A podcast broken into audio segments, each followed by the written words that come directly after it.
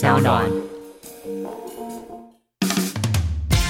痛痛去去走，欢迎收听无痛日文，我是你的除痛大师 Karen。皆さん今日はお元気ですか？今天想跟大家分享一个，我觉得是我看到的还蛮特别的一个日本祭典。它的这个祭典呢，非常的有趣，它名字叫做 Naki 子母 ，Naki 字母是汉字哭泣的泣，然后再加 K 的假名，然后相扑 Naki 字母，所以。看字面上有哭泣的泣，又有相扑，我们大概就可以推知，应该是跟相扑相关，又可能是哭泣相关的。哎，你可能会想说，相扑就相扑，哪来的什么哭泣？其实它跟哭泣这个元素有关系。然后它第二个名称叫做婴儿相扑，然后又多了一个元素嘛，婴儿哭泣又相扑是什么呢？好，我就来告诉大家这到底是什么。这其实算是一个。日本还蛮特别的祭典，它历史还蛮悠久的，已经到目前为止应该有四百多年的历史了。然后我是前几天看到这个祭典，然后就觉得超酷的，一定要来跟大家分享一下这到底是什么东西。嗯，我们刚有说到婴儿嘛，婴儿最会的就是什么哭嘛，不管你哦我肚子饿哭，我想要上厕所哭，反正他就只会哭嘛，然后。这个祭典呢，就是以宝宝的哭泣来当做比赛的一个竞争。他们比的是什么呢？比的是谁哭的最快，谁哭的最大声，谁哭的最久，那谁就是赢家，是不是超级有趣的？所以，如果你嫌你们家的小孩哭的太烦的话，你可以去让他参加这个比赛，搞不好他会赢。好啦，这个比赛的灵感是源自于有一句谚语叫做“拿哭口啊手打子，拿哭口啊手打子”。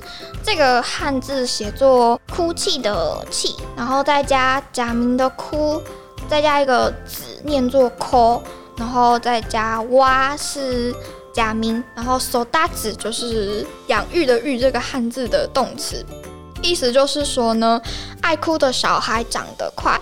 因为这个词的谚语的最原始的意思就是，他们相信爱哭的婴儿会比较健康快乐的长大，因为小时候就把哭的这个情绪哭掉了，那长大之后就会比较快乐的长大。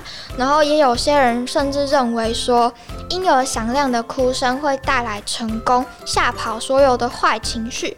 所以呢，这个比赛就这么而来了。那大家会好奇说。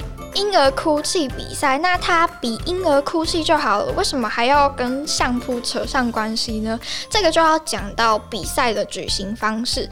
比赛的举行方式呢，就是呃，我们一般熟知对相扑选手的印象就是身材还蛮魁梧的，然后会赤裸着上半身，然后在一个图表，图表就是嗯相扑的比赛擂台。然后比赛方式呢，就是两个相扑选手，并不是他们两个去打，而是他们各自手中抱着一个还未满一岁的小孩，然后他们会用尽自己的努力来吓婴儿哭泣，像是可能会发出巨大的声响，或者是戴很恐怖的吓人面具，把它抛高啊之类的各种动作，反正就是想尽各种办法让自己手中的那个婴儿哭泣，然后。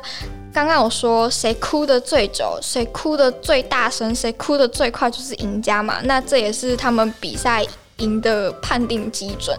我是先看到这个文字的讯息，然后我再去查比赛，因为我就看了就觉得想象起来有一个画面感，但去找一下影片应该会可以更具体化，是不是我想象的那样？结果呢，还真的就是我想象的那样，就是。两个非常巨大、魁梧的相扑选手抱着一个小小的婴儿，那两个落差感，我觉得非常的有趣。然后后来就是他们想办法让婴儿哭嘛，我不知道为什么我自己看了婴儿哭，我就觉得莫名的舒压。好啦，这是我自己的想法了，就是。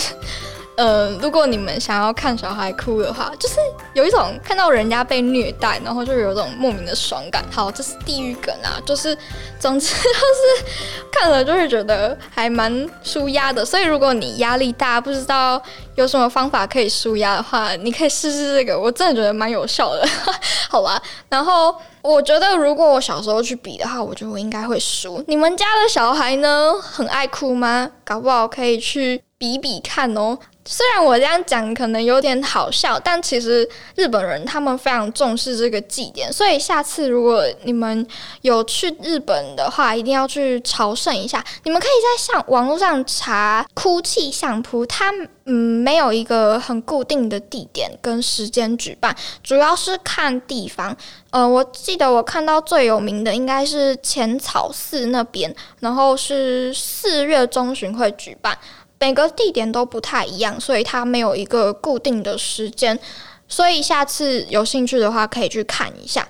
那以上就是今天想跟大家分享的一个还蛮有趣的祭典。我们再来复习一下哭泣相扑的日文，naki zumo，naki zumo。然后刚刚有讲到的那个谚语是 nakuko wa sodazi，nakuko wa sodazi。爱哭的小孩长得快。以上就是今天的内容，希望你们有喜欢。那如果你有喜欢这个节目的话，你可以按下订阅这个钮，避免错过更多有趣精彩的节目内容。那你如果身边有想要学习日文，或者是你自己本身的话，你也可以多多收听我们的节目，我会分享很多相关有趣或者是实用的日文给大家。最后的最后呢，感谢你的收听，也可以在 App Store 或者是 Google Play 下载上岸这个 App，继续收听更多优质的内容。我是你的除痛大师 Karen，我们下次见喽，马达阿西达。